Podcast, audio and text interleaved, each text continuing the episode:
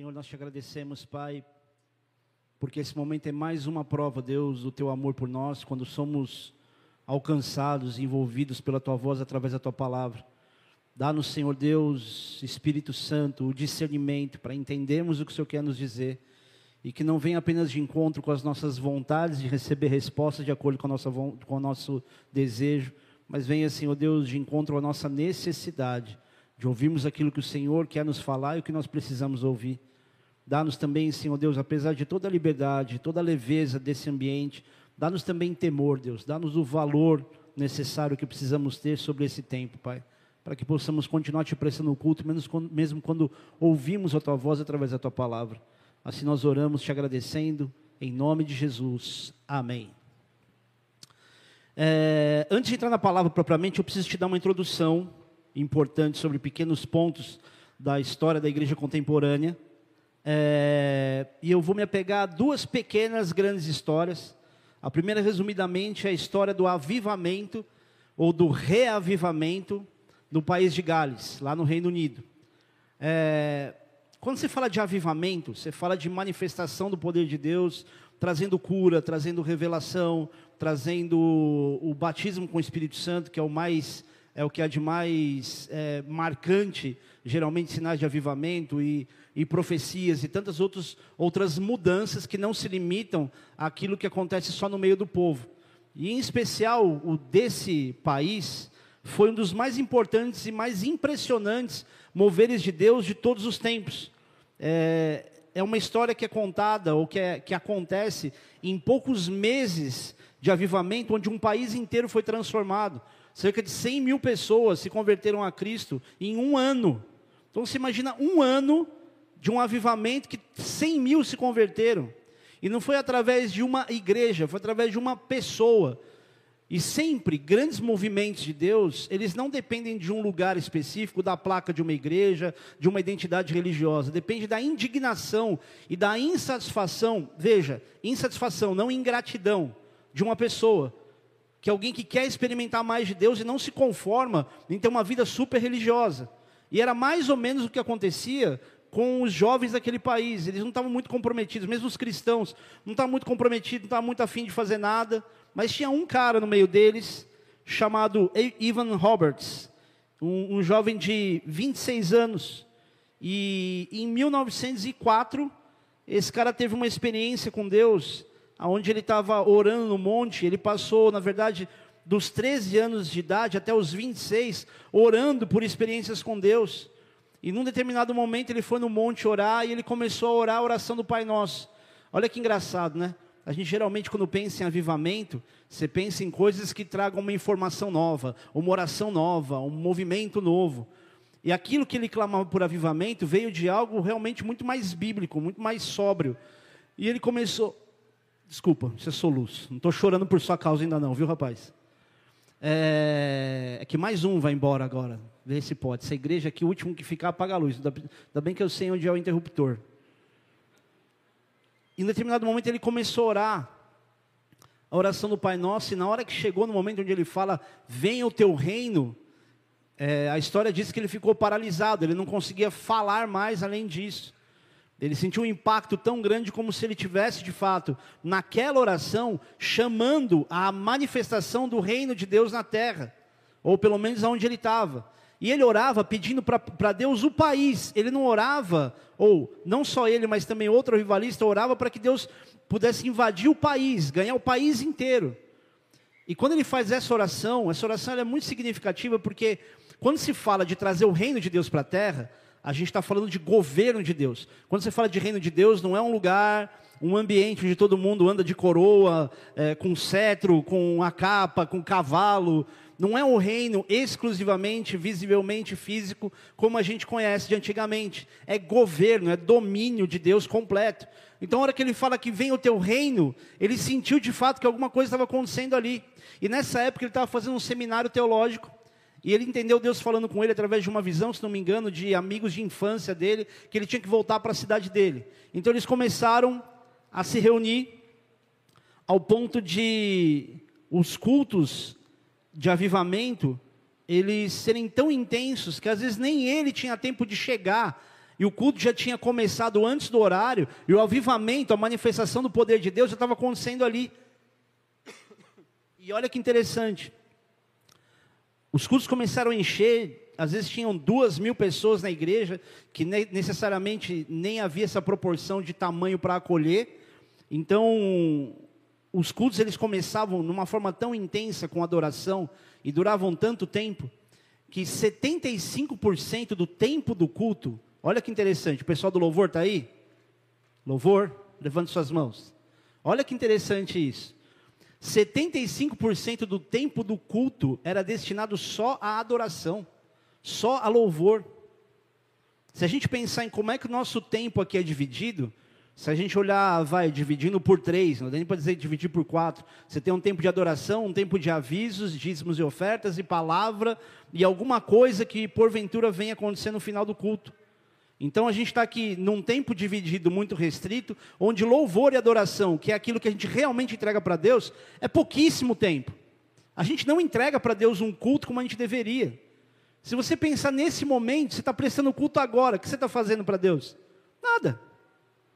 Não vou dizer nem que eu estou fazendo alguma coisa. Talvez sirva como instrumento, mas nem eu.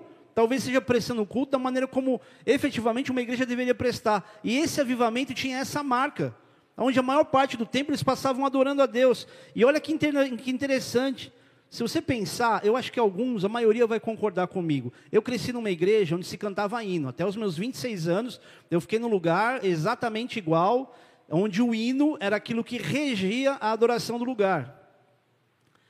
E a grande maioria dos hinos, e que eu estou me lembrando, mesmo os mais, os de mais quebrantamento, é, não era nem pela rítmica simplesmente, mas parece que até aqueles, os mais tristes, eles tinham alguma dinâmica maior, alguma intensidade maior. Por exemplo, vou dar um exemplo mais prático aqui. Alvo mais que a neve.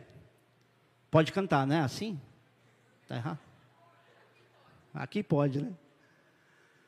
O que, que diz? Alvo mais que a neve. Alvo mais que a neve. Espera aí que vocês erraram o tempo. Tinha, uma, tinha uma, um tempo no meio. Alvo mais que a neve. Sim, neste sangue lavado, mas não. Você vê que eu aprendi na época.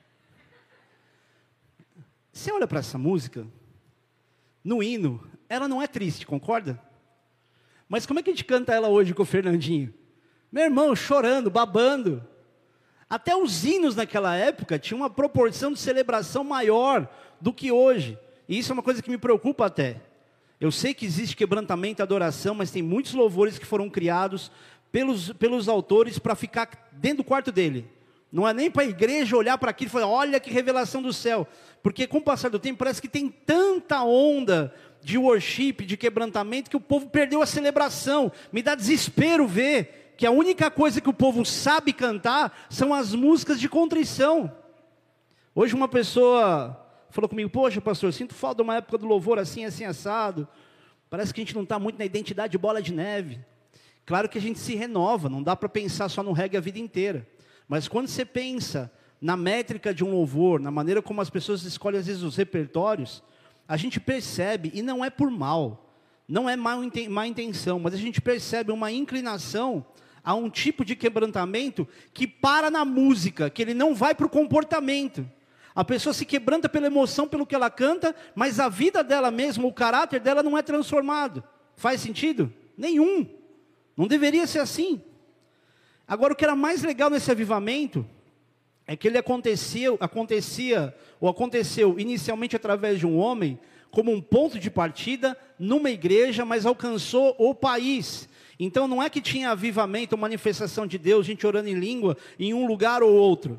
Os cinemas, que eram meio de, de diversão quase exclusivo para a época, e os bares começaram a fechar. As pessoas chegavam, pediam bebida. Vamos concordar que quem já está afim de enfiar o pé na jaca, ou quem bebe socialmente, se ela já está no boteco, a última coisa que ela vai fazer é evitar beber. O mais difícil na batalha espiritual é a pessoa conseguir se impedir de chegar no lugar. Mas ela chegava no bar, pedia bebida e virava as costas e ia embora, porque o Espírito Santo começava a falar com elas. Tinha gente, tem relatos de pessoas que pegavam o copo e não conseguiam levar a boca. Eu não preciso dizer para vocês que a gente é uma igreja que nasceu de gente estragada, né? 90% dos caras que são pastores hoje da primeira geração, 90% porque eu faço parte dos 10. Era tudo dependente químico louco. Então quando a gente fala não bebe, não é tipo, ah, a Bíblia vai te mandar para o inferno. Não é isso, querido. É que a gente nunca sabe qual é o limite do que você sai da embriaguez, e ainda mais nos dias de hoje. Envolve comportamento, envolve não se deixar dominar por qualquer coisa que você, que você pensa ter direito. Tem um monte de contexto aí, então dá para entender que a nossa igreja ela não é radical, porque a gente, nós somos super quadrados. A gente foi tão moderno por tanto tempo que a gente entendeu que não havia outra forma de discernir a voz de Deus através, se não fosse através de princípios como esse adotados para a igreja. Então, outro dia eu falo um pouco mais disso, mas enfim. Então a pessoa tentava beber e ela não conseguia. E o avivamento foi tão grande que os jornais começaram a noticiar. E todos os jornais noticiavam. Só que eles não noticiavam só as partes boas da história, evidentemente. E esse avivamento teve um impacto tão grande que ele influenciou um outro avivamento, que esse vocês conhecem bem também, já a partir, ou nos anos seguintes, um outro avivamento chamado Avivamento da Rua Azusa. Se vocês quiserem achar foto aí, quiser colocar uma outra, só se quiser. Se não der, não tem problema.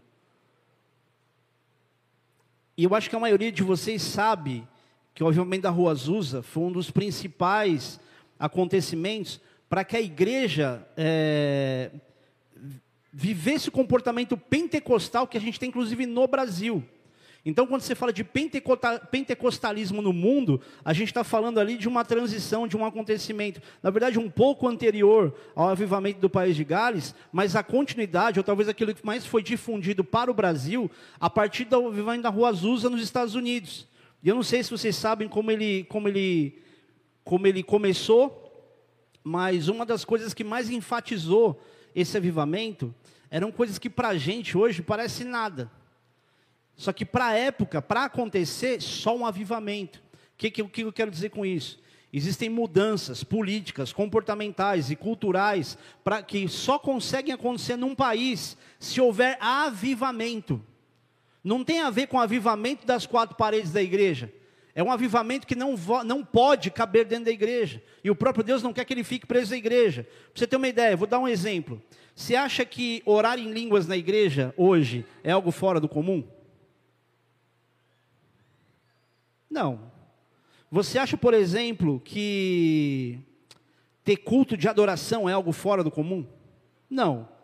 Você acha que brancos e negros frequentarem o mesmo culto era algo é algo incomum? É algo fora do comum? Não. Só que para aquela época, esse tipo de coisa, num comportamento pentecostal, era uma revolução. Tanto que os jornais também noticiavam, só que a grande maioria deles super fora do padrão racista, falando: olha, mulheres brancas, não sei o que, ah, se, é, jogadas aos braços de homens negros enquanto ela fica estribuchando no chão. Então foi uma manifestação de poder muito grande. Então, se por um lado as mulheres que trabalhavam na casa de algumas patroas começaram a testemunhar sua fé e as patroas iam para a igreja, com o passar do tempo os maridos também iam para a igreja. Então houve um mover muito grande. Então, como ele aconteceu, resumidamente? Em 1905, um ano antes de acontecer, a partir de 1906, é, um grupo de crentes afro-americanos, buscando por avivamento e buscando experiências com Deus, eles foram expulsos de uma igreja. Olha a diferença de você sair de uma igreja e de você ser expulso da igreja. Porque uma coisa é ficar imaginando que todo mundo que sai da igreja tem o seu direito de ir lá plantar o seu ministério, que é a coisa mais comum do mundo. Todo mundo sai hoje com o espírito de abre salão. Sai daqui, abre salão ali, abre salão lá. Essa piada é velha, não é nem para vocês rirem. E aí eles foram expulsos, ou seja, zona de expulsão, foram obrigados a sair. E eles não tinham uma igreja, eles só começaram a se reunir, um grupo muito pequeno, numa casa. E começou a ter muita revelação, começou a ter muita manifestação do poder de Deus, ao ponto das pessoas profetizarem na rua, ou dentro das suas casas, na sacada, e as pessoas do outro lado da rua começaram a ser batizadas no Espírito Santo. Então foi um grande acontecimento. Tem até um vídeo sobre isso, até queria terminar de ver, não consegui, é, no YouTube. Então, o avivamento da rua Azusa, na verdade, começou em outra rua, ele começou numa casa, começou num lugar muito pequeno, muito improvável. Só que o contágio disso foi tão impactante que as pessoas na rua ou nos bairros começaram a se juntar ao ponto de precisarem achar um, um prédio. E aí sim, esse prédio foi na rua Azusa. Então, como todo avivamento, ele tem, ele é um foco muito grande, inclusive para o crescimento. Era impossível eles ficarem no mesmo lugar. E quando eles foram para a Rua Azusa, acharam lá um galpão muito acabado, muito mal conservado, que já tinha sido estábulo, já tinha sido é, depósito de loja de material para construção, já tinha sido, acho que serralheria, alguma coisa assim, muito sujo, muito acabado e eles usavam o primeiro andar ou o andar de cima para fazer quartos para alugar para as pessoas poderem dormir lá. E era o único lugar que eles encontraram, e era um galpão minúsculo. Gente, eu estou falando um galpão que devia ter, pelas minhas contas, mais ou menos 200 e poucos metros quadrados. A gente está falando mais ou menos de menos de um terço desse espaço aqui. Divide isso aqui em três, era um lugar menor do que isso, um terço disso aqui, e explodindo de gente, lotado de pessoas. E quem liderou esse, esse movimento foi um homem chamado William Joseph Seymour. A grande maioria dos estudiosos dessa igreja conhece. Mas olha que interessante, a casa que eles começaram, na rua Bonnie Braer, já ela era de pessoas cujos donos se chamavam Richard e Ruth Asbury. Não é Asbury, é Asbury. Mas você não percebe a similaridade? Interessante, a casa do avivamento é justamente um lugar que na fonética se parece muito com isso, mas isso só para lembrar alguma coisa, porque não necessariamente tem algo diretamente relacionado. Aí, durante três anos, meu irmão, o fogo caiu, 24 horas por dia, sete dias por semana. Eu estou falando de um movimento de avivamento que durou três anos sem parar. E qualquer hora que você ia no culto, tinha gente lá. Louco isso, né? Mais ou menos semelhante com um avivamento que aconteceu em Toronto, no Canadá, na igreja do aeroporto, que inclusive o pastor que pregou aqui, o Jimmy, que o, que o, que o, o Kiki trouxe aqui, ele veio de lá também. Então, enfim, é uma história muito gigante. E dizem que esse avivamento ele chegou a gerar 600 milhões de crentes cheios do Espírito Santo espalhados pela terra. Gente, 600 milhões. É um negócio muito fora do comum. E esse avivamento foi tão impactante que até o Brasil recebeu fruto desse avivamento a partir de 1910. Se não me engano, terminou, eu acho que em 1909, porque foram três anos. E em 1910 houve a primeira, a primeira. Esse aí, esse aí é qual? Não, esse aí não é, é o mesmo? Eu acho que não é o mesmo não, hein, gente? Da Rua Azusa ou de Gales? Hã? Azusa? E aquele predinho de madeira? Aí cabe muito mais gente. Celona de circo. Deve ser cruzada, qualquer outra coisa. Procura o predinho, o predinho tem aí. Vou ficar aqui até vocês acharem agora também. Não, brincadeira. Aí eu falo, era um lugar pequenininho, vocês pegam mostram uma tenda dessa e falam assim, pastor, está desatualizado da história.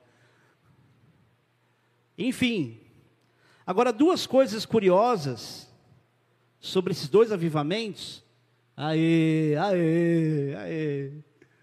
Vocês estão querendo me queimar, já percebi, cara. Que nem o pessoal do som, quando você pede retorno, ele faz assim, ó, melhorou? E não mexeu em nada. Aí você melhorou, tá bom. Duas coisas interessantes aconteceram com esse avivamento, ou com esses avivamentos. Tanto Gales quanto a Rua Azusa durou pouquíssimo tempo. Inclusive, querido, eu, não é que eu queira, não é que eu queira demonstrar desprezo ou descaso, mas mesmo o avivamento de Asbury, agora, ele tem data para acabar. Ele não vai continuar por tanto tempo. Não sei se mais um ano, não sei se dois, mas vai acabar também. Agora, todos eles terminaram por motivos diferentes. William, William Seymour, ele viu o avivamento perdendo forças ao longo do tempo. Se você procurar pesquisar sobre como acabou, são pouquíssimos os relatos que falam disso e alguns deles não convergem. Então não se diz, mas diz apenas que deu uma ralentada na, na, na maneira como o trabalho, tava, o avivamento estava acontecendo, perdeu-se a força. E no caso do país de Gales, o outro motivo foi que Robert Evans, ele trabalhou, ou Ivan Roberts, trabalhou tanto, com tanta intensidade, e sem tirar férias durante esse tempo, ao longo da vida, não foi em um ano, que ele entrou em depressão. E nessa depressão, ao longo de alguns anos, ele viveu uma situação muito mais enclausurada e ele morreu, se não me engano, de infarto. E aqui começa a, haver meio que uma associação com que muito pastor nos dias de hoje vive. O cara pode viver o avivamento, ser pastor de grandes igrejas, mas se ele também não tem o tempo dele de descanso, o cara entra em colapso. Então não fique imaginando que eu tenho que estar aqui 24 horas por dia porque eu sou pago para isso. Porque teve gente que já falou isso. Eu pago o seu salário. Tem que ouvir essas coisas. Como se eu fosse político, né? Como se fosse a mesma coisa. E às vezes, querido, você precisa entender que não só eu e a Marcela, mas os pastores de um modo geral, a gente é homem. A gente tem sentimentos, a gente não é um ser espiritual. Então, o tempo todo carregando uma responsabilidade, nunca podemos dar mau testemunho em nada. E até quando você está no seu direito de algumas coisas, a pessoa fala: É, mas você é pastor. Falou: Não, esquece. Esses tempos atrás eu me estressei de uma situação que eu até contei para vocês. Eu estava na razão e tive que abaixar a bola, fui pedir perdão pelo estado emocional que eu fiquei, não pelo que eu falei.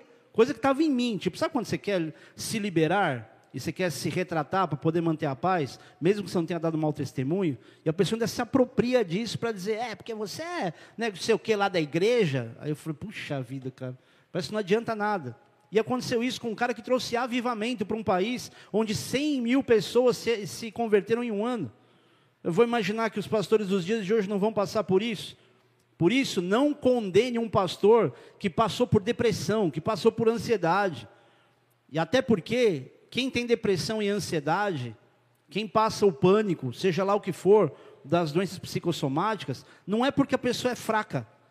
É porque, na verdade, ela foi tão resistente e tentou ser tão resiliente que ela passou tempo demais sendo forte.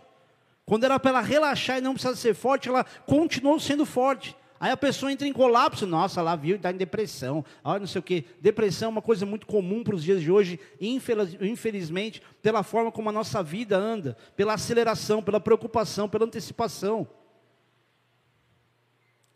E aqui começa a palavra de fato, talvez, para a gente. Eu vou usar a Bíblia ainda, calma.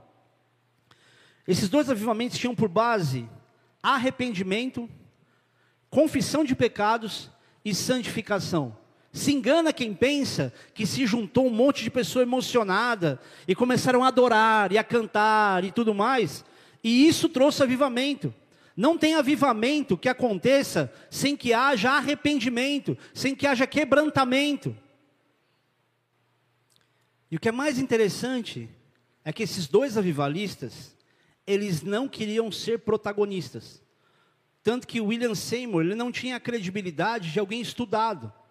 Ele era um filho de escravo, ou de ex-escravo.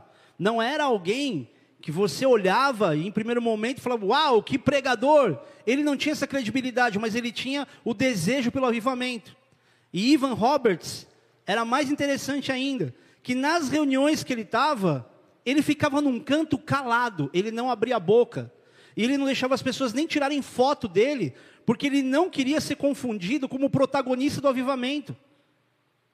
É muito interessante isso, porque tem gente que quer viver o avivamento, mas quer ser protagonista dele. Meu irmão, não vai haver um avivamento genuíno enquanto sempre uma pessoa, por mais que ela inicie isso, ela continue à frente, a identidade seja dela. Esse, esse avivalista do país de Gales, o cara não deixava tirar foto dele, mas só ele respondia para os jornais para ser sucinto e dizer algo que não tivesse nada a ver com a credibilidade dele. Eles se diminuíam. Por isso, não tem como acontecer grandes avivamentos que deem sempre a identidade de um homem, ele seja o responsável por melhor que ele seja. Talvez um dos mais que chegaram mais perto disso que as pessoas conheçam sejam os últimos da década de 70. Você olha para Jim Swagger, você olha para Billy Graham, Billy Graham foi muito inteligente, porque ele teve ali a vida dele pautada em pregações muito simples sobre a cruz, sobre arrependimento. Aí você olha para um cara chamado Jim Swagger. Quem lembra do Jim Swagger? Quem assistia ele nos sábados de manhã? Muita exposição, muito glamour e queda. Então não é, não é inteligente para o homem que ele se mantenha à frente de grandes acontecimentos, mesmo que ele sendo, seja o líder. Uma das coisas mais legais que eu posso dizer sobre o nosso pastor, o apóstolo Rino, o meu pastor propriamente, é que ele podia muito bem ter sossegado e ter ficado com uma igreja que naturalmente ia crescer e um monte de coisa ia acontecer, e ter nele todo o crédito, tudo que acontecia. Mas nos dias de hoje, com mais de 550 igrejas espalhadas pelo mundo, com uma placa ou com uma, um, uma, uma identidade que quem responde judicialmente pela igreja é ele, você tem que ter muita coragem e muito desprendimento para enviar pessoas piores do que você para fazer o trabalho que você se propôs a fazer. Pararam para pensar nisso? De pessoas que ele confiou essa, aquilo que Deus, Deus deu para ele, para que elas crescessem, voassem, fossem mais longe do que ele podia ir. Vou contar essa. Ah, não, essa aqui vai denegrir a imagem dele. Estou pensando aqui. O que, que foi? Fala, amor. Fala que eu estou indo aí. Entendi. Não, estou falando bem. Mas essa aqui eu ia falar mal. Amém, deixa eu continuar. Gostei desse silêncio. Sinal que o que é ruim vocês não querem saber. Deixa eu ver se dá tempo. Não sei, acho que não dá tempo. Vai, gente, insiste. Não, não vou falar essa, porque essa me coloca numa posição de muito valor. Mas nas internas eu falo. Depois me lembro de contar sobre o guarda, o guarda, o policial rodoviário que encontrou ele na Mogi Dutra. E a gente fala sobre isso, na Mogi Bertioga. Enfim. Agora eu vou te explicar na prática o porquê que eu estou falando disso. Abra tua Bíblia em Efésios no capítulo 4. Versículo 7 do capítulo 4 de Efésios diz o seguinte: E a graça foi concedida a cada um de nós, segundo a proporção do dom de Cristo. Por isso diz: quando ele subiu às alturas, levou cativo o cativeiro e concedeu dons aos homens. Ora, o que quer dizer subiu, senão que também havia, havia descido até as regiões inferiores da terra? Você pode entender isso como inferno? Aquele que desceu é também o mesmo que subiu acima de todos os céus para encher todas as coisas. E ele mesmo concedeu uns para apóstolos, outros para profetas, outros para evangelistas e outros para pastores e mestres, com vistas ao aperfeiçoamento dos santos, para o desempenho do seu serviço, para a edificação do corpo de Cristo, até que todos nós cheguemos à unidade da fé e do pleno conhecimento do Filho de Deus, a perfeita varolinidade, a medida da estatura da plenitude de Cristo. Até aí. Às vezes a gente passa a vida, e a respeito desse texto, a gente passa a vida buscando esses títulos, buscando se encaixar em algum deles, e não aprende que eles são só o ponto de partida para alcançar o que realmente é mais importante do que isso. Então, se você ouviu algum dia na sua vida que você tinha só que descobrir qual, onde você está dos cinco ministérios, eu não sei se eu vou te frustrar ou te aliviar. Talvez você não se encontre em nenhum desses cinco ministérios. Talvez você não seja um apóstolo, você não seja um profeta, você não seja um evangelista, um pastor ou mestre. Mas na verdade, querido, algumas coisas que Deus quer que você busque, talvez te coloque nesse lugar, ou em algum desses lugares. Então, valorizar esses cinco ministérios, e são os cinco, a gente chama de cinco ministérios, mas são os cinco dons de Cristo parece ser o alvo, mas ele não é o nosso alvo, ele é um resultado. A gente conhece isso através daquilo que se busca por fora.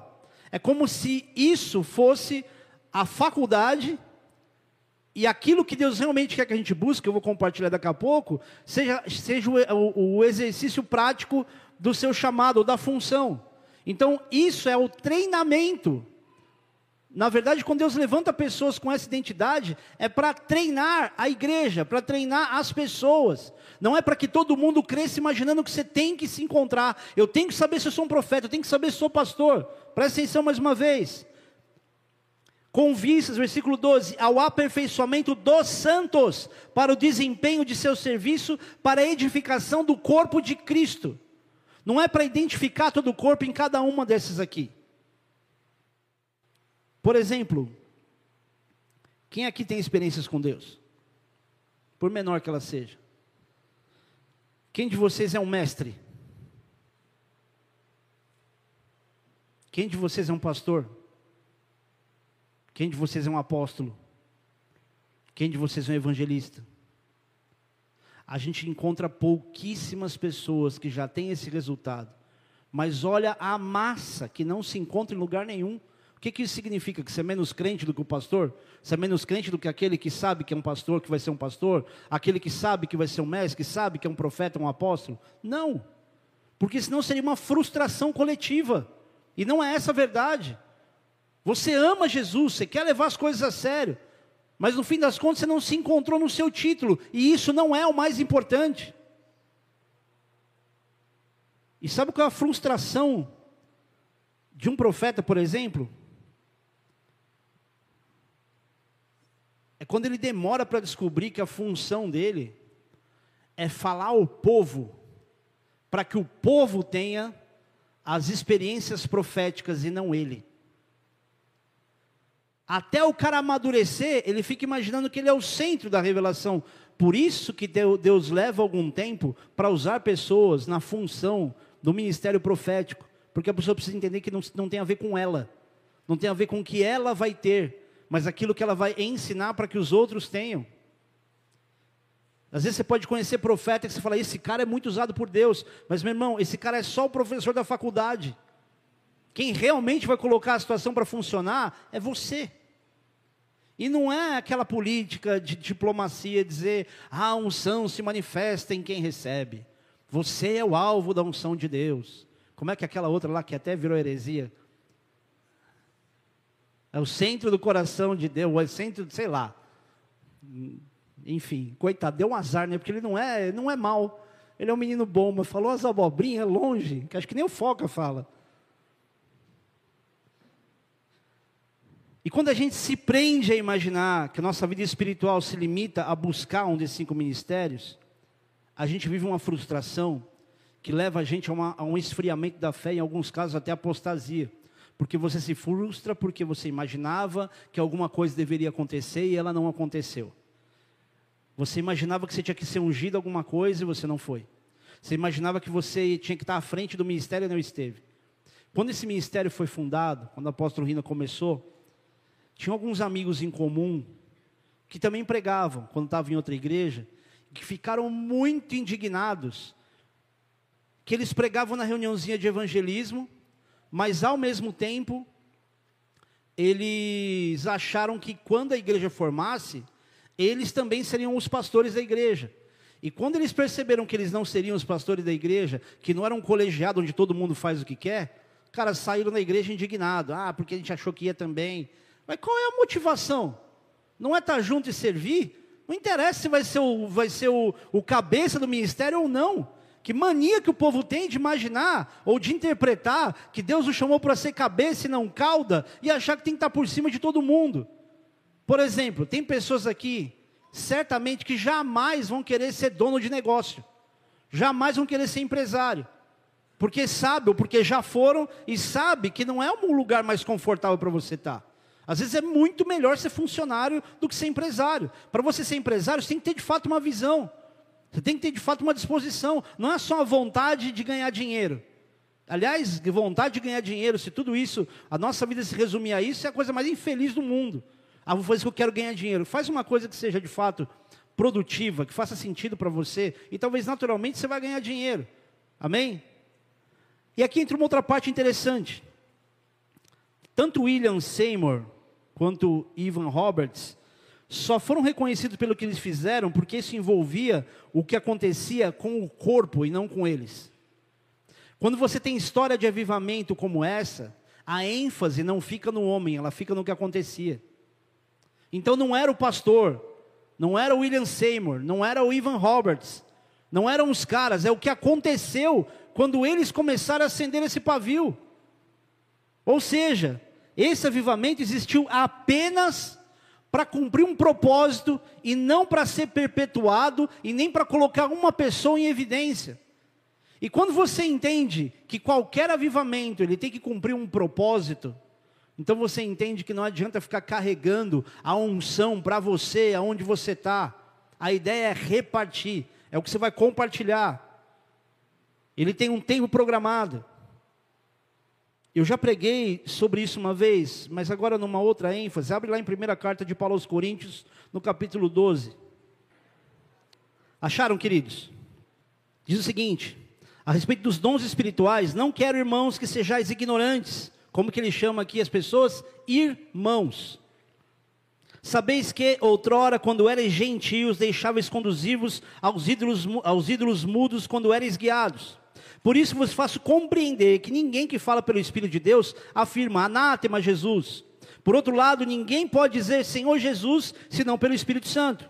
Ora, os dons são diversos, mas o Espírito é o mesmo. E também há diversidade nos serviços, mas o Senhor é o mesmo. E há diversidade nas realizações, mas o mesmo Deus é quem opera, tu, que opera tudo em todos. A manifestação do Espírito é concedida a cada um visando a um fim proveitoso. Porque a um é dada, mediante o Espírito, a palavra de sabedoria, a outro, segundo o mesmo Espírito, a palavra do conhecimento, a outro, no mesmo Espírito, a fé, e a outro, no mesmo Espírito, dons de curar, a outro, operações de milagres, a outro, profecia, a outro, discernimento de espíritos, a um, variedade de línguas, e a outro, capacidade para interpretá-las. Mas um só e o mesmo Espírito realiza todas essas coisas, distribuindo-as como lhe apraz a cada um individualmente. Esse texto prova com muita clareza de que nem sempre o protagonista é quem tem autoridade. E a gente está falando aqui de Paulo escrevendo à igreja e chamando eles não de pastores, profetas, apóstolos, evangelistas ou mestres, mas de irmãos. Ele está falando de dons ao alcance do corpo, para edificação do corpo, para que o corpo todo tenha essa experiência. Eu ouvi algo interessante esses dias de um pastor do Rio de Janeiro, ele é escritor também, talvez você nem saiba disso, mas ele ensina com muita clareza que o profetizar não é necessariamente a função do profeta. E é esquisito, né? Você fala em profeta, profetizar. Parece que vai meio por osmose. Porque existe a diferença entre o ofício profético e o dom profético. Tem muitas pessoas nessa igreja que têm dom profético, mas ela não tem ofício profético. E talvez ela não seja reconhecida no seu dom, porque ela quer se comportar como quem tem um ofício profético. Ela quer se mostrar como profeta. Eu já tive momentos de precisar dizer para as pessoas que se apresentavam para mim como profeta e dizer: Eu acredito que você tem essa unção, mas não se apresenta assim não. Você quer pagar o mico da sua vida? Se apresenta para qualquer pessoa como alguém com um título. Ah, eu sou o profeta fulano, sou o apóstolo ciclano, meu irmão, se forem reconhecer isso em você ou não, são outros 500. Mas não pague esse mico. Não chega dizendo para as pessoas mais o seu título do que quem você é. Eu acho uma coisa péssima. Até um pastor que a, a, comunicação, o trato de falar ou chamar de pastor é bem normal no meio da igreja, é bem usual, e se apresentar como pastor fulano. É claro que também tem outros que vão para o extremo, que ele tem um apelido quase infantil onde todo mundo conhece ele pelo apelido infantil. Não é assim que a gente quer se apresentar. Mas eu não estou dizendo isso como falsa modéstia, para dizer, nossa, que humildade, não é disso que eu estou falando. Mas para saber diferenciar que alguém tem função de profeta, tem responsabilidade de esclarecer uma direção de Deus para o conjunto. Geralmente o profeta, ele é reconhecido muitas vezes por alguma coisa que é um pouco diferente do que é profetizar de verdade. Eu vou falar um pouco disso. Então, o que a Bíblia ensina em Efésios 4 são os dons de Cristo para edificação do corpo. E como eu falei, nem todo mundo vai evidenciar esses dons, mas os dons do Espírito são o nosso alvo.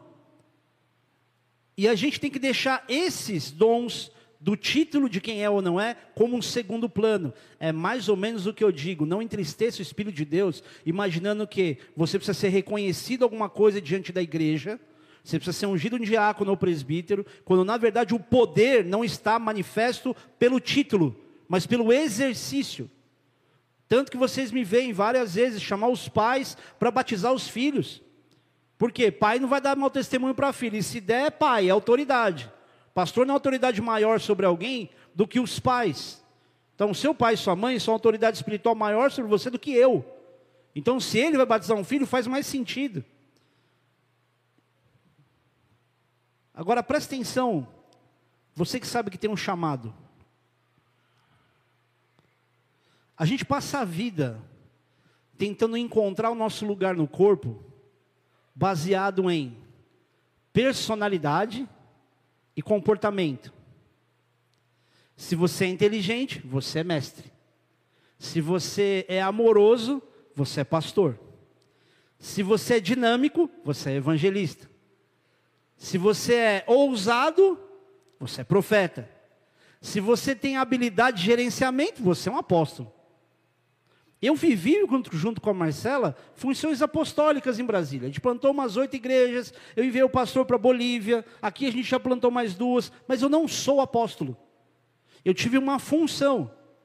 Mas é muito fácil alguém começar a acreditar, porque enviou alguém para algum lugar, fez alguma coisa, é um apóstolo. Por exemplo, o pastor Claudinei, pastor, estou dizendo muito de exemplo, né?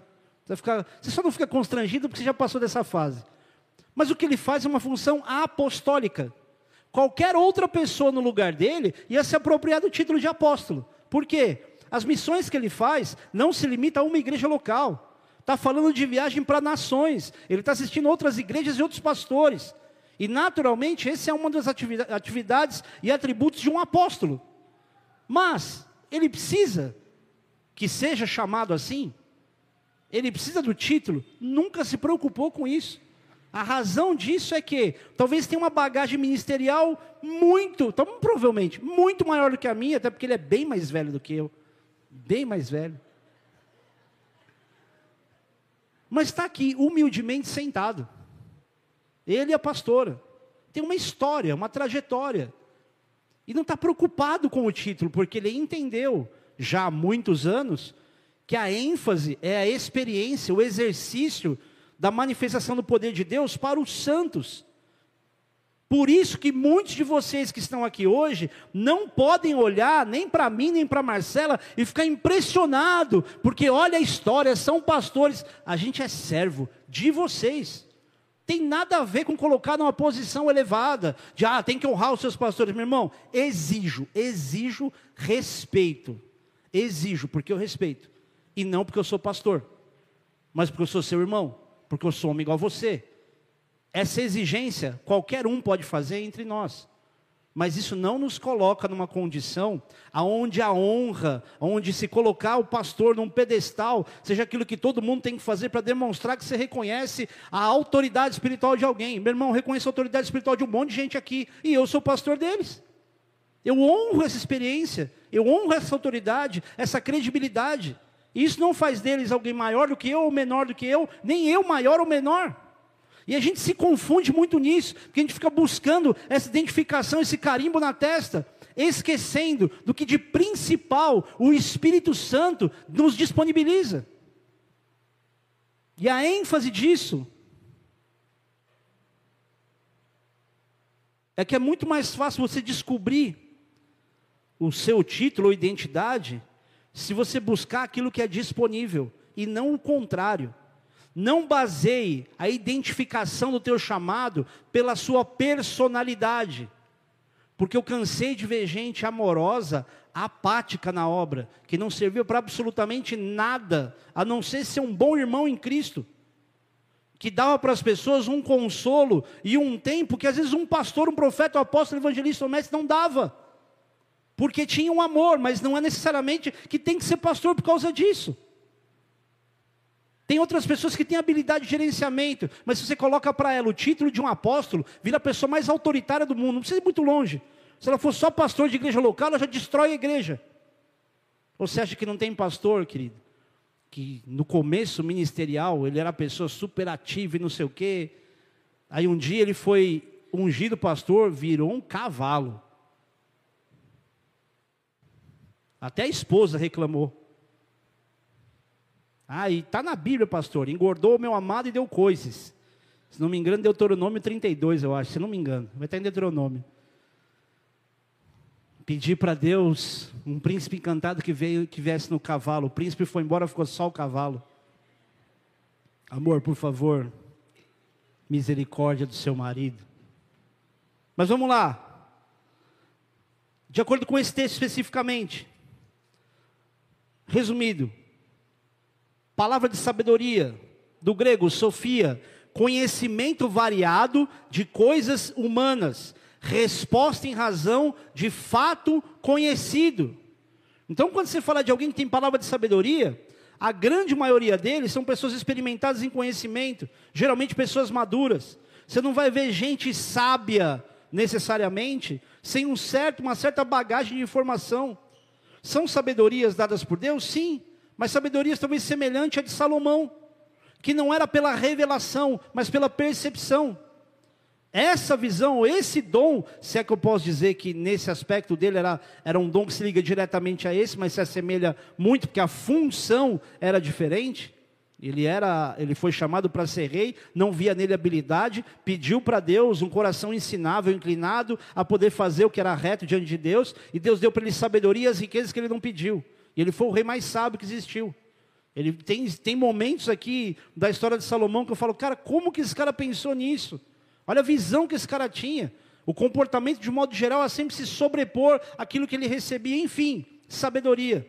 Mas era o que? Uma bagagem, conhecimentos básicos, visíveis, praticamente físicos, daquilo que estava à disposição. Outro dom, palavra de conhecimento, do grego gnosis, que é hoje o que as pessoas conhecem por revelação. Então, quando se fala de palavra de conhecimento, é aquilo que talvez, não, talvez você veja nas pessoas que alguém tem revelação. Não é que ela é profeta porque ela tem revelação, é porque ela tem o dom da palavra do conhecimento. Entende? Ela precisou ser profeta para isso?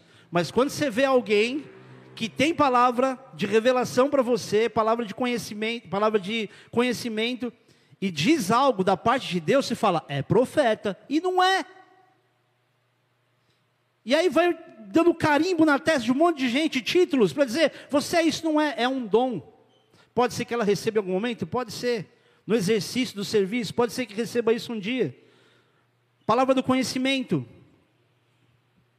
é, entendimento mais profundo, tanto das questões básicas da vida, quanto principalmente das espirituais. Geralmente, quem tem palavra de conhecimento também tem a revelação, inclusive do futuro. Não é só o discernimento de algumas coisas para o presente. Outro dom, a fé. E a fé é tão interessante que, além de ela ser um ponto fundamental para todo mundo, e a gente tem que buscar exercitar a fé, porque se um dia você não acorda e fala, eu sou o cara mais cheio de fé do mundo. Você tem que exercitar isso, e à medida que você exercita, você começa a perceber que há uma diferença entre o sentimento e a sensação da fé e a fé por entendimento, porque a fé é mais baseada em quem Deus é do que naquilo que você sente. Porque senão um dia você sente que tem fé, no outro dia você não tem mais fé. A gente não tem fé por aquilo que a gente sente. A gente só consegue ter fé por quem Deus é, por aquilo que Ele promete e por quem Jesus é. Você não vai ter fé porque você sente que tem fé. Aliás, na maioria das vezes você vai ter a sensação de que você não tem fé. Agora, à medida que você deixa entrar no teu coração princípios da palavra de Deus, por isso leitura de Bíblia é importante, para você se apropriar das verdades que você conhece, e isso sim gerar fé no teu coração. Fé não será motivada por alguém que ora por você, que te traz dinâmica e ânimo e tudo mais. Então você, ah, agora eu tenho fé, agora eu vou. Só que é interessante que quem tem fé, ainda que não se comporte de maneira tão alegre, extravasada, ela consegue ativar a fé do coração dos outros. Porque a pessoa olha para esse cara e fala assim: meu, ele está me dizendo de maneira tão racional as promessas, que ele está me ensinando mais pelo testemunho do que ele crê do que daquilo que ele fala. Não é só daquilo que ele sente e coloca para fora. Eu estou vendo que o cara confia no que Deus vai fazer. Outro dom, dom de curar. Queridão, preste atenção. Você nunca vai saber como é que a pessoa tem que ser curada. O teu papel é tentar. O dom de cura só vai ser descoberto se você tentar orar por alguém. A gente fica esperando para saber se será que Deus vai me usar? Meu irmão, isso é com Deus. Por exemplo, tem um cara que vocês conhecem, eu não vou falar o nome dele, ele é um cara super famoso, inclusive fora do Brasil. Eu não posso falar o título também, não vou falar o título dele também. Mas é alguém que, que ministra em conferências e congressos, um cara super usado por Deus. E esse cara fala assim: Eu não tenho o dom da cura. Eu vou orar por você e nada vai acontecer. Eu não concordo com ele. E eu sou um nada comparado a ele. Se eu colocar ele para ser o pastor dessa igreja e falar, foca, amo você, mas nunca mais precisa voltar, deixa ele aqui. E eu não concordo. Por quê? Não tem a ver exclusivamente com o dom, com a capacitação, mas com o desejo de Deus alcançar aquela pessoa através de qualquer pessoa. Por que, que vai ter gente que vai chegar no céu, vai querer entrar, e Jesus vai dizer: Não conheço você. Ele vai, como assim, Jesus? Em teu nome a gente curou o enfermo e expulsou o demônio. O que, que isso mostra? Que esse cara tinha o quê? Um dom irrevogável, porque os dons são irrevogáveis, ele tinha um dom e por causa do dom, Deus falou, tudo bem, vou ter que curar, afinal de contas, dei um dom para esse cara aqui. Não, o alvo era a pessoa que ele queria curar. Quando as pessoas eram curadas, querido, tocando na vez de Jesus, ele nem falava. As ordens dadas. E se a Bíblia diz que em nome dele, você, você, ia fazer milagres, sinais iguais ou maiores que ele fez, não coloque isso na mão dos cinco ministérios. Isso está na mão do corpo. Por favor, não dê para os títulos aquilo que é uma capacitação pelo Espírito Santo, para alcançar alguém, para edificar o corpo. E esse tem sido o nosso problema. A gente está achando que dom de curar precisa vir com, um com uma, uma notificação para você. O Espírito Santo te batiza, alguém fala que você tem o dom de cura, e então você sai orando e curando. Todos nós temos que orar por cura. Não fique esperando o pastor orar. Ah, pastor, mas a Bíblia diz que tem que ungir com óleo e impor as mãos. Quem disse que isso é uma regra limitatória ou limitativa à cura? Jesus curou só ungindo? Sim, há circunstâncias que você pode ungir e que você deve ungir, mas que nem sempre tem a ver só com a cura, às vezes tem, que, tem a ver com perdão de pecados. Tem diversas circunstâncias. E tem gente que acha que você tem que ficar ungindo o tempo todo, para então a oração ser de poder. É a oração da fé que cura o enfermo, não é o óleo. Senão você começa a mistificar e a mitificar coisas que Jesus veio para abolir. Por isso, toma muito cuidado com simbologia que você adota para imaginar que você precisa apoiar sua fé nisso. Toma muito cuidado. Toma cuidado com um tipo de relacionamento com Deus que ele é baseado em amuletos. E eu falo isso sem medo de errar. Porque tem gente que imagina que o objeto profético ele é mais importante do que o comportamento espiritual. Você pode encher tua casa de rosa, meio ungida, tijolo, colher de pedreiro. Se você não mudar o teu caráter, teu comportamento, o ponto de apoio lá não vai ser eliminado por causa de objeto. O ponto de apoio do inferno é você, que não é você em nome de Jesus, né? Senão fica fácil. Começa a botar ferradura gospel na porta. Pede coelho no bolso, no chaveiro. Tem crente, eu não queria falar isso, não vou falar. Tem crente com nota de dólar na carteira, meu irmão. Oh, não é nem amadurecer na fé, é cresce. Vira homem, pelo amor de Deus, meu. Ah, porque isso aqui dá sorte. Nossa. Uma vez uma cigana foi querer ler minha mão. Eu era um moleque folgado, cara. Eu sou muito pior do que eu sou hoje. Veio ler minha mão. E aí, ela falou assim: Deixa eu ler sua sorte. Eu falei: Não, eu sou azarado.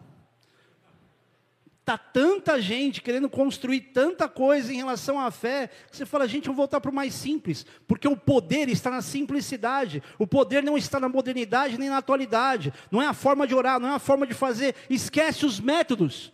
Sabe por quê? Às vezes, se você fizer o mesmo método que o outro faz e não der certo, você vai se frustrar. E nem Jesus curou todo mundo igual. Que história é essa de criar método? Teve uma menina, Marcela lembra dessa, a gente foi comer um cachorro quente na casa do, do Tiago e da Roberta, lá em Vicente, não, em Guará. Eu fui comprar pão de cachorro quente. Aí a menina falou assim: Ah, passa aqui na esteira, porque estou com o ombro machucado, não sei o quê, põe aqui. Eu falei: Ah, está machucado, não sei o quê.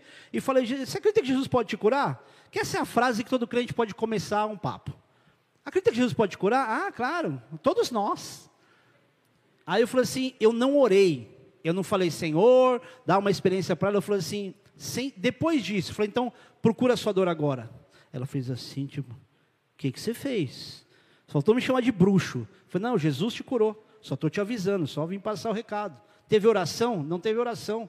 Ah, pastor, mas tem que orar, meu irmão. Tudo a gente na vida tem que orar.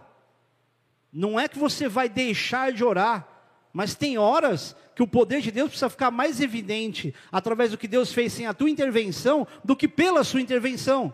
A oração traz entendimento, mas nem sempre é o entendimento, às vezes é o impacto de dons que Deus colocou à tua disposição.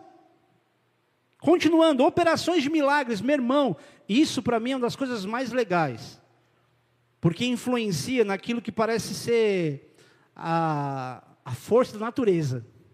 Eu lembro de um pastor, num acampamento, o tempo fechado.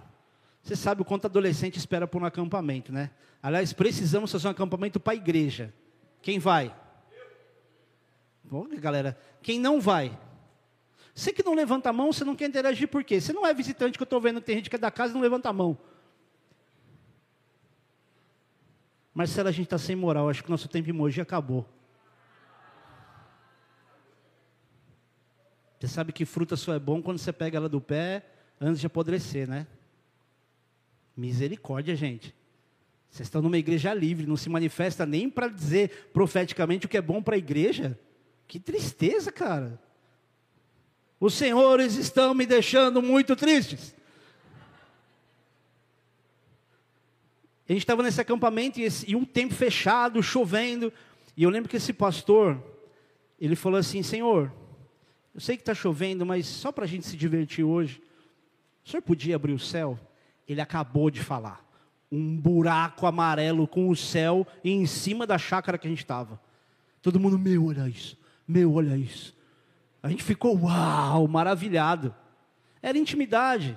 Uma oração simples. Mas a gente viu, terminou o evento, meu, caiu o mundo. E tinha um buraco no céu. Sabe quando você tem um buraco no céu?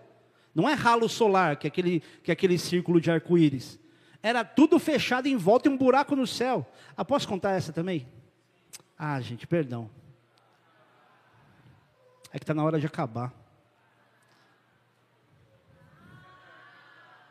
Ah! Estava eu, o pastor Glauco, pastor de Boiçucanga, e o Tarobinha, pastor de, de Santa Isabel. Começo da conversão do Tarobinha. O Glauco levou o Tarobinha para a igreja. O Glauco e o Tarobinha são os ícones de skate no Brasil. Eles estão entre as 50 maiores personalidades do, da história do skate do Brasil. Não é qualquer coisa. Tarobinha foi bicampeão brasileiro, sei lá quantas vezes, o Glauco também, enfim. E eles estavam se chegando à igreja e, cara, eu era o mais alegre com aquilo. Eu via os caras que eu via na revista, na igreja, e a gente virou amigo. Falei, cara, eu, eu sou amigo dos caras mais malucos da igreja. É que não dá para contar tudo que o Glauco já fez. O Glauco era unha e carne com chorão. Então você imagina o temperamento dele como é que não era. Bonzinho. Arrumar treta era a coisa mais normal do mundo. Quando o Chorão fez a música Só os Loucos Sabem, e ele coloca na parte da música, o homem quando está em paz não quer guerra com ninguém, ele não está falando dele, ele está falando do Glauco. Porque teve uma situação no restaurante depois do evento do bola que eles foram. Ele, ele falou, agora o Glauco vai lá vai quebrar o cara. E ela falou, não, tá tranquilo, não sei o que. Ele falou, maluco, você mudou mesmo, hein? Tá na paz mesmo. Aí ele mandou essa história. Estávamos nós, eles tinham sido convidados para ir fazer uma demonstração de skate e um evangelismo e pregar lá. Só que eles não sabiam como pregar ainda. Não tinha ideia de como chegar na galera e falar alguma coisa além do testemunho, não sabia nem como contar o testemunho. Aí falou, não, fofoca, vai com a gente, dá essa força. Claro que eu vou. Aí eu lembro que eu tinha um Corsinha é, sedã. Meu carro estava praticamente novo, carro zero. E a gente foi, parou no posto de gasolina. O mundo caindo na Lapa. A gente ia para Mogi Mirim, era logo ali. Chovendo na estrada, chovendo na estrada, chovendo na estrada. Tava eu, os dois e mais um menino que eles estavam levando. E a gente orando no caminho. Tudo fechado. Daqui a pouco, sem saber aonde era a cidade, sendo guiado pelas placas, a gente olha lá longe, um buraquinho no céu, com um raio de sol, mas buraquinho, tudo fechado. Aí o Glauco falou assim: é lá. É lá que nós vamos pregar a palavra hoje. Maloquê. Sabe o que é maloquê? É a linguagem do skateboard. Fala tudo pela metade. Tá ligado? Obrigado. Vocês nunca vão saber o que é isso. Meu irmão, a gente começou, a hora que a, a ponta para a entrada de Mojimirim que a gente entra, que a gente está vendo que está andando em direção àquele buraquinho, porque não era um buraco grande, um buraquinho no céu. Eu falei, nossa, mano, é Deus mesmo. E a gente já. Só que o meu carro.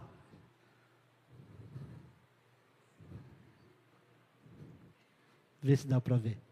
Eu tô arrepiado, velho. Ai, cara, que maravilhoso. O meu carro, a hora que eu abasteci na Lapa, ele foi engasgando. Da, da onde eu estava até Mojimirim. Provavelmente a gasolina batizada. Provavelmente. Gasolina espiritual. A hora que a gente chega lá, na quadra, um sol, sol, sol de você ficar com calor. Aí o organizador do evento vem e fala assim: Meu, vocês não sabem o que aconteceu. Minha mãe, ela mora aqui na rua do lado, de lado da praça. Ela falou assim: Puxa, filho, que triste, né? Tinha tudo para dar certo. Que pena que está chovendo. Eu falei, mãe, está chovendo não. Está um sol aqui. Falou, eu estou olhando na janela, filho. Está caindo o mundo aqui. Ela estava na rua do lado da praça. Choveu em todo lugar, menos na praça. Gente, em nome de Jesus, olha isso. Aí foi, eles deram testemunho, eu fiz o apelo, Terminou o evento, caiu o mundo. E o mais legal, liguei meu carro, estava normal. Isso talvez não seja nem relacionado a nenhum de nós três, talvez não, não era, mas certamente, de alguma forma, foi a oração daquela igreja que chamou eles. Foi antinatural. Milagre, querida, tudo aquilo que foge de um curso natural. Milagre é uma perna que é pequena crescer. Não é só a cura, é aquilo que é fora do comum. A cura pode ser um processo de aceleração, mas milagre é o que é fora do natural. E a Bíblia diz que Deus quer dar para pessoas o dom de milagre. E a gente fica imaginando que está preso no pastor, que é o pastor, que é o profeta, que é o apóstolo. Meu irmão, é tudo que envolve, o que não é um processo natural e não está à disposição de cinco ministérios, está à disposição do corpo. Profecia. Aí a palavra do conhecimento. Quem fala muito disso, ou usa muito essa expressão, que mais usou aqui, foi o Theo. Você falou mais essa palavra, não que você ensinou, mas eu, eu mesmo comecei a mudar a minha, o meu costume, porque você ficou falando muito isso. Um presbítero. Alguém pequeno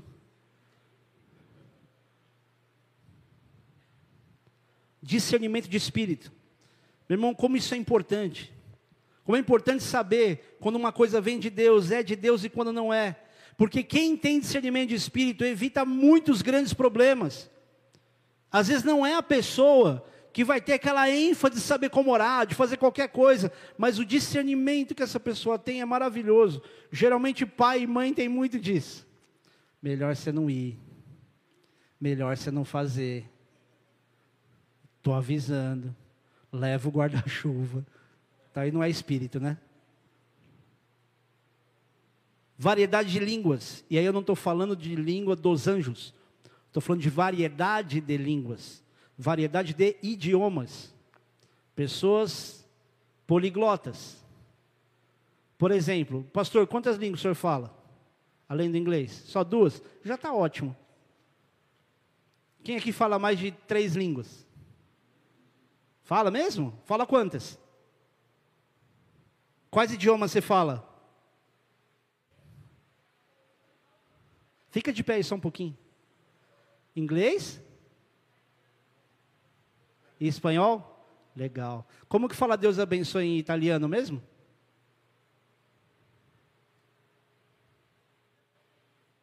Ah, sim. Espanhol nós sabemos porque temos acá um, um predicador espanhol que vai ser muitas coisas em alabanzas. E, e Deus te bendiga. E feliz cumpleaños. É importante entender que Deus deu sim habilidade para algumas pessoas, elas são dons espirituais. Pastor, mas a pessoa não sei se ela é crente, meu irmão. O critério de julgamento de ser crente ou não, também não coloca todo mundo na mesma sacola. Tem poliglotas que não tem nada a ver com dom espiritual, tem a ver com esforço. Se não me engano, até Cristiano Ronaldo não era muito bom, ele começou a treinar e ficou bom. Era meio robozinho. Quanto mais se você quiser se aplicar. Se essa habilidade está disponível para o homem, imagina o que, você, o que Deus pode fazer se você se dedicar a isso também. Capacidade de interpretá-las, isso é muito importante. Tão importante, querido, quanto você ter um dom espiritual, é o discernimento disso. Tanto que Paulo, na continuidade desse mesmo texto, ele fala que é mais importante ele falar palavras inteligíveis do que ficar falando 10 mil palavras em línguas. Então não é só o impacto da revelação, não é só o impacto de orar em línguas, mas o discernimento com um fim proveitoso. Ou seja, precisa é dado mediante a propósito. Amém. Não sei o que é, de Deus, então beleza. Abre 1 Coríntios capítulo 14.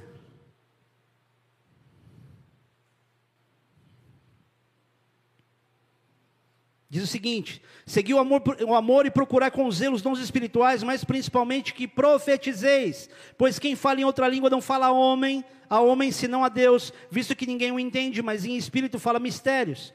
Mas o que profetiza fala aos homens, edificando, exortando e consolando. O que fala em outra língua a si mesmo se edifica, mas o que profetiza edifica a igreja.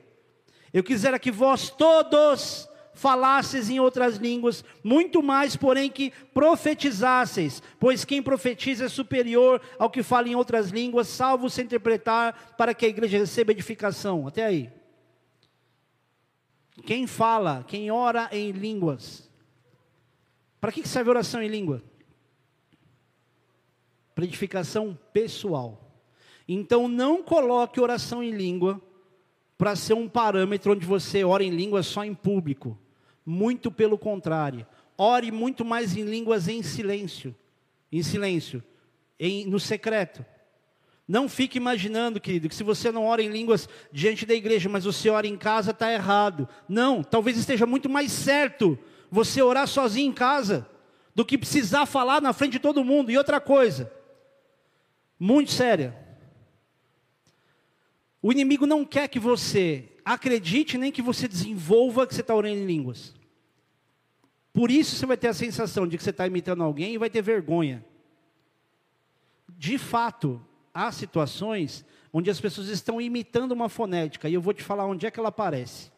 Em pessoas com certa, um certo comportamento soberbo e arrogante, que falam as fonéticas já conhecidas, e nem assim eu posso dizer isso não é de Deus, não posso julgar dessa forma, Porém, a identificação e a sensibilidade do comportamento muitas vezes aponta se aquilo que a pessoa está fazendo é algo dado por Deus ou é ela querendo aparecer. Tem um monte de vídeo na internet de pessoas sendo desmascarada, orando ou falando em línguas.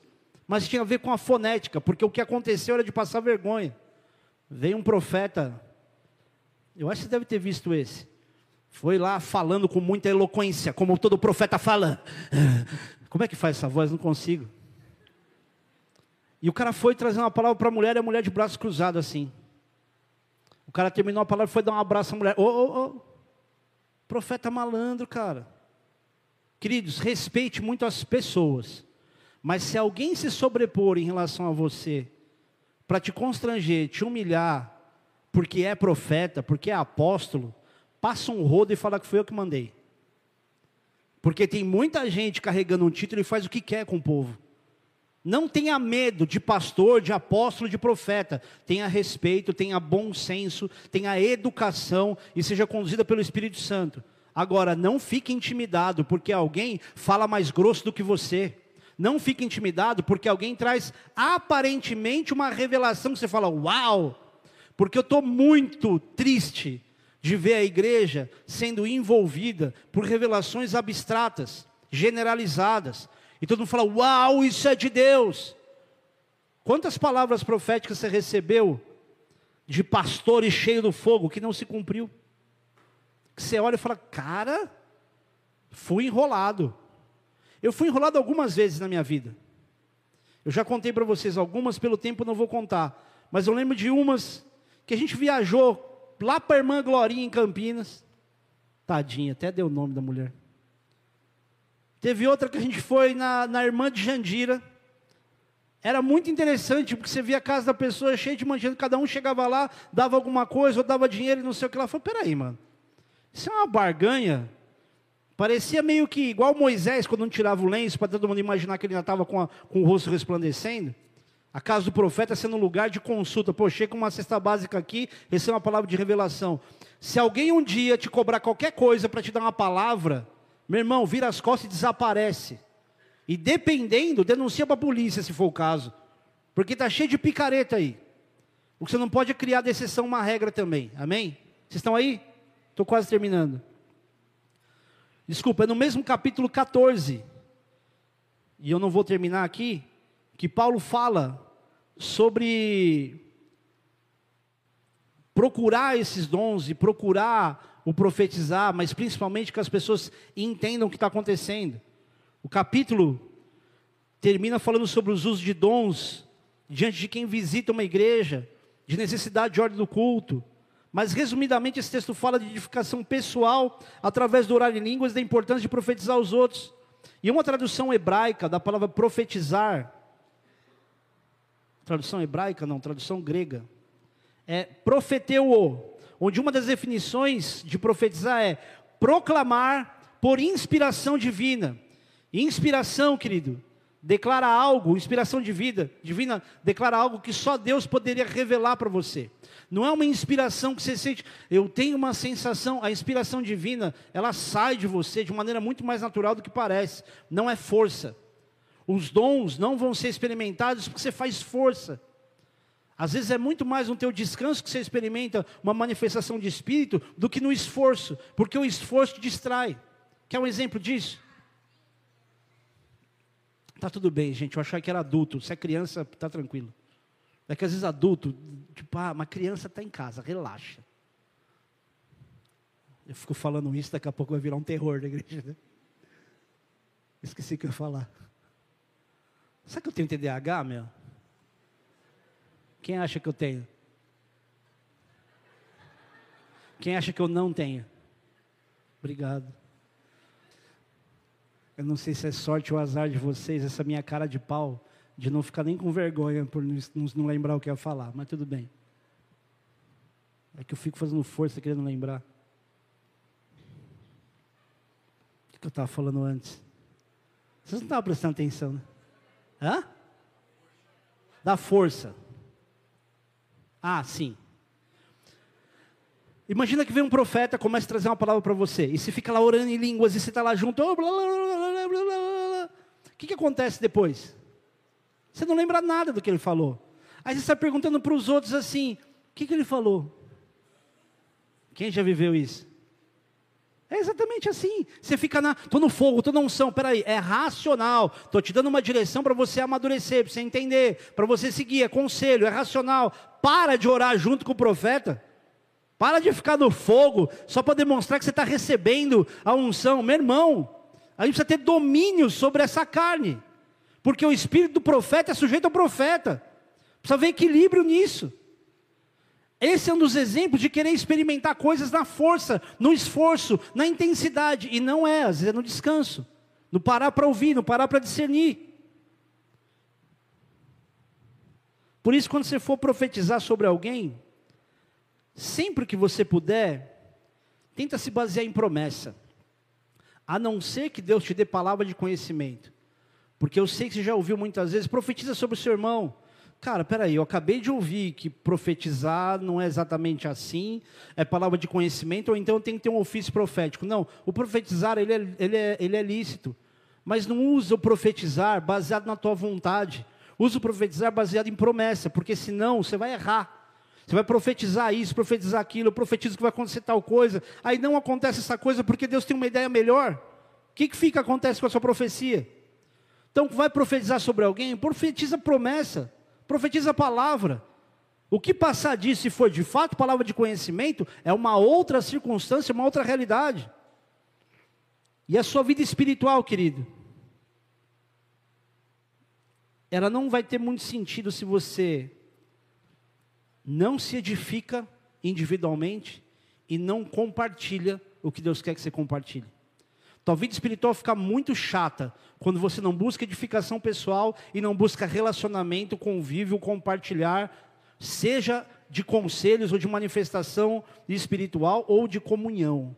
A palavra de Deus ensina que o fortalecimento da igreja, ela vinha por causa da unidade, de partir o pão junto, de você andar baseado num relacionamento que envolvia a alegria da comunhão e a busca pela palavra. Não tem fortalecimento de igreja sem que haja isso. Por isso, nós como igreja nunca seríamos ou seremos fortes se a gente desprezar as comunhões que a gente tem fora daqui. Por isso é importante que você vá numa célula. Você que já foi, já frequentou, já viveu isso. Na época que você vivia isso, duvido, cara, que você tinha mais tristeza ou tensão, talvez você tinha hoje, do que escolher andar sozinho. E como resultado disso, você naturalmente vai conseguir identificar alguma das funções de Efésios 4. Mas principalmente, associem os dons espirituais a propósitos e não a vontade.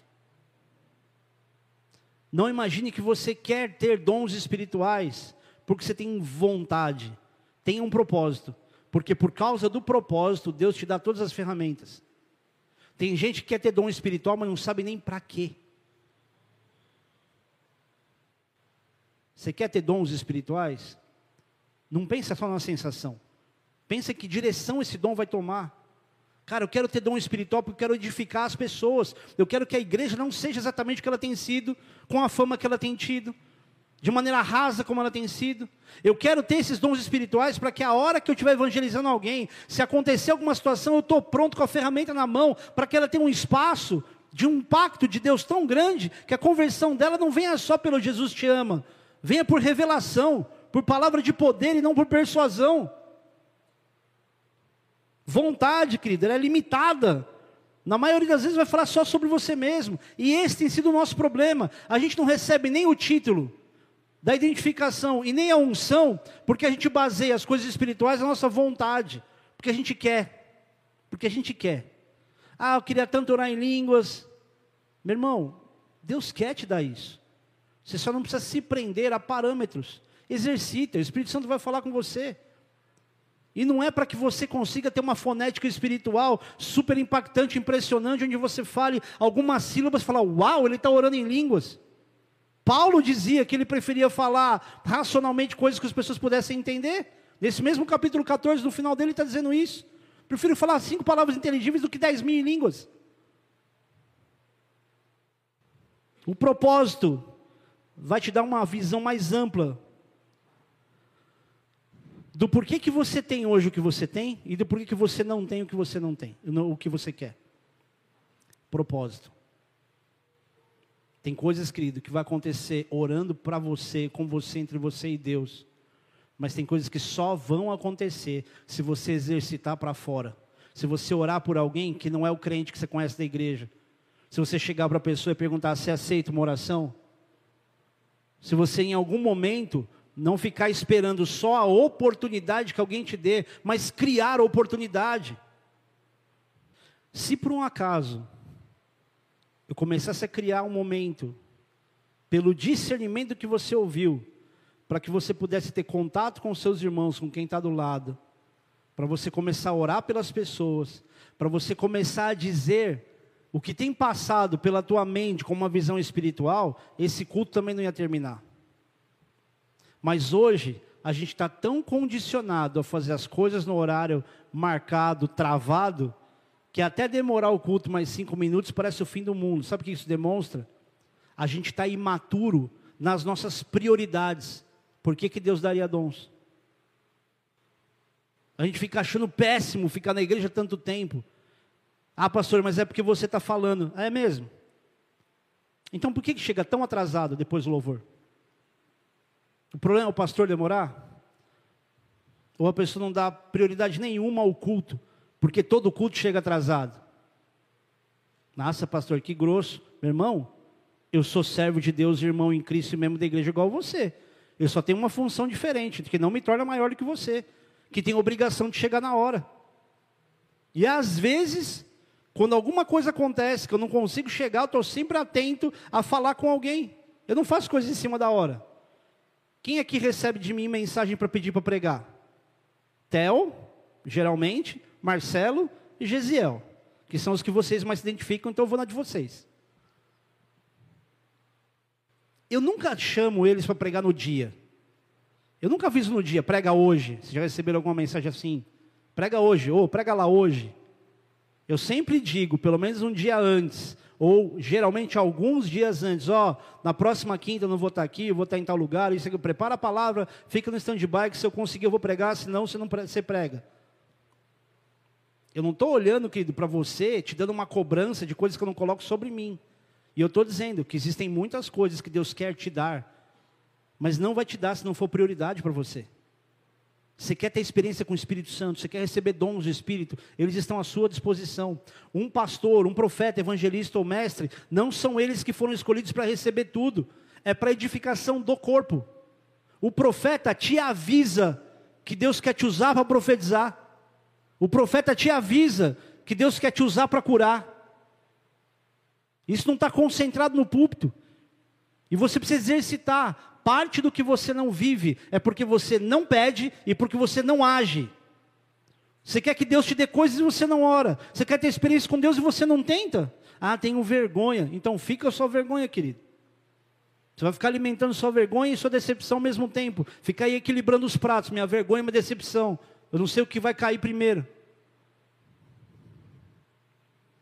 Eu quero que hoje, e a minha oração ao Senhor, é o meu pedido, e baseado na palavra, que essa palavra comece a gerar em você um incômodo tão grande que você não se conforme em ter entendido tudo o que entendeu e não agir pelo que entendeu. Se eu posso profetizar algo sobre você, eu profetizo que a razão pela qual Deus levantou esses cinco ministérios é justamente para que comece a acontecer com você, igreja, o que a palavra de Deus diz que o Senhor quer fazer, os dons que Ele quer te dar. Eu quero declarar que vocês vão receber os dons do Espírito Santo, vão orar em línguas, eles vão curar pessoas, vão ter palavra de conhecimento, palavra de sabedoria, vão interpretar as línguas, vão discernir os espíritos. São vocês. Não prenda o poder de Deus numa igreja ou num púlpito. Deus não deu isso para pastor, profeta, evangelista, mestre. Deus deu para o povo. E é por isso que pastor se sente ridículo quando tem que ficar convencendo a igreja a vir para a igreja. Ficar convencendo o membro a vir para culto. A gente está nessa fase ainda? De ter que dizer, vem para o culto, por que, que você não está aqui? É ridículo. Eu não consigo imaginar o William Seymour se prestando a um papel ridículo que eu me presto. Eu não consigo imaginar Ivan Roberts se prestando um papel ridículo que eu me presto. Eles não chegaram e disseram, ô oh, gente, então vamos se reunir, e começou a ir na casa de um por um. Ah, pastor, mas tem o seguinte: eles eram homens de oração, ele orou dos 13 aos 26 anos. O que, que isso muda no teu comportamento? Porque é fácil ficar dizendo o que o outro tem que fazer. E a gente fica sempre terceirizando responsabilidades que são pessoais. Eu não consigo imaginar um avivamento acontecendo, nem preso num lugar, diante de uma igreja que muitas vezes ela chora, ela aclama, mais pelo desespero do que pela fé. Ela chora mais diante de Deus porque ela não tem esperança, do que ela chora para reconhecer a grandeza de Deus. Uma das coisas que me ensinam sobre a grandeza de Deus, geralmente quando morre alguém que eu amo, na grande maioria das vezes vem uma frase no meu coração, que é: O Senhor é grande. E não é porque é grande porque a frase é bonita, é porque me dá a sensação da grandeza, do domínio de Deus sobre a vida e sobre a morte. Porque eu me coloco naquele lugar de menino assustado, de que sabe que se o Espírito Santo não visitar o meu coração, eu vou pensar só naquilo que está diante dos meus olhos. E esse amadurecimento é o que eu desejo para você, querido. Deus não está pedindo para você ser pastor, não. Deus não está pedindo para você ser profeta. Deus não está pedindo para você ser evangelista, para você ser mestre, para você ser apóstolo. Mas há uma expectativa do mundo espiritual em você, dos anjos do Senhor e principalmente das pessoas que não conhecem a Cristo. Só que eles não sabem que você é quem você é. Eles não sabem que você tem o que você tem. E se a palavra de Deus diz que a criação anseia com ardente expectativa a manifestação dos filhos de Deus, por que é que você está intimidado ao ponto de nunca orar por ninguém? Ao ponto de nunca dar um conselho para ninguém? Ao ponto de nunca perguntar para alguém? Escuta, você está passando por isso assim, assim, assado? Vou encerrar aqui, a última. Sexta-feira eu fui buscar a nossa filha do coração.